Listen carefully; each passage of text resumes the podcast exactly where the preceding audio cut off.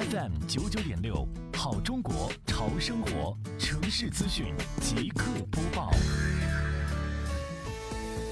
今天最高气温直达三十度。杭州市双浦镇公管办生活垃圾分类专管员长效二组联合执法中队依次对祥春来、鹏盛建设、国风建设等建筑工地的生活垃圾分类情况进行全面检查。一本分类指导手册、一个纸板夹、一支笔是专管员的标配，记录各个工地的错误信息、分类设施、宣传标识、分类质量，哪里有问题逐一记录，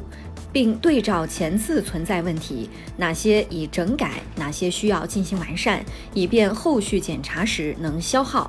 一个标准一一对应，提升工地知晓率、参与率、正确率。